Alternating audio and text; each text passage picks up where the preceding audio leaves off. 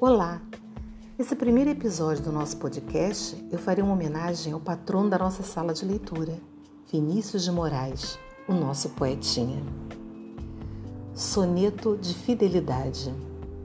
De tudo ao meu amor serei atento, antes e com tal zelo, e sempre, e tanto, que mesmo em face do maior encanto, dele se encante mais meu pensamento.